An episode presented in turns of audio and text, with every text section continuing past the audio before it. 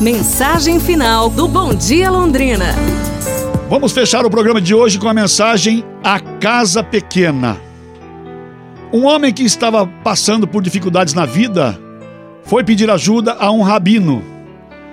Ele reclamou que a sua casa era muito pequena.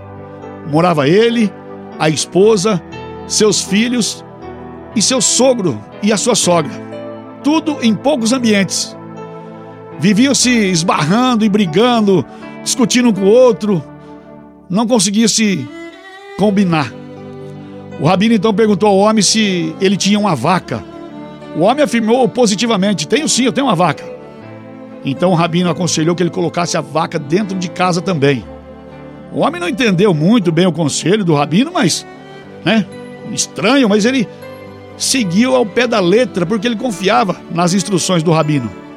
No entanto, uma semana depois, quando percebeu que as coisas estavam piores, ele resolveu reclamar para o rabino de novo. Chegando lá, o rabino falou assim: Vou te dar um novo conselho então.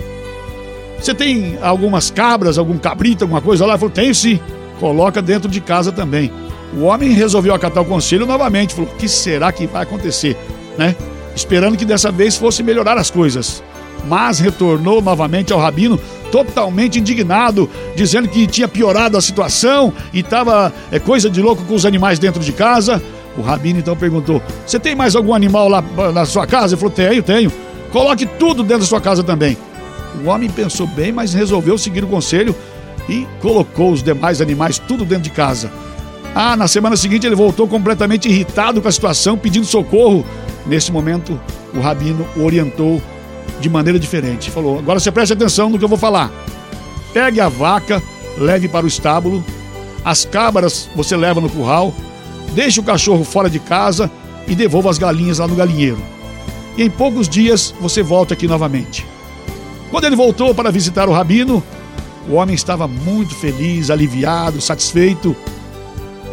Ah, Rabino, agora em casa tem espaço para tudo. Só tá eu, a minha esposa, meus filhos, meu sogro e minha sogra. Esta parábola retrata muito bem nossas atitudes diante das situações das nossas vidas.